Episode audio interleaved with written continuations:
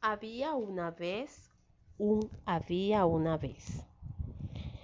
Este había una vez, siempre, siempre, siempre que comenzaba los cuentos, te llenaba de expectativa a todos los niños del mundo, porque ningún niño sabía con qué se iba a encontrar en la mitad del cuento.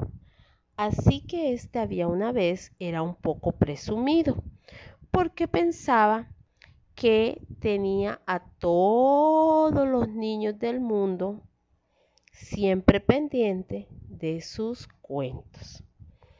Pero este había una vez no sabía que además de él existían otros comienzos de cuentos.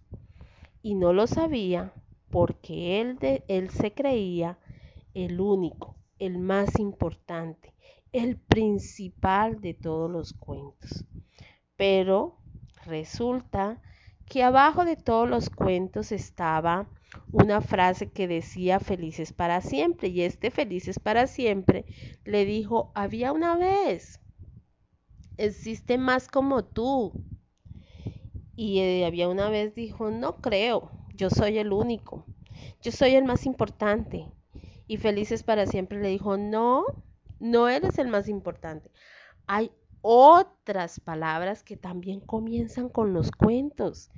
No creas. Entonces resulta que cuando de repente apareció una protagonista de los cuentos y le dijo, había una vez mi cuento el cuento que tú cuentas con Había una vez comienza también en otro libro con otra expresión.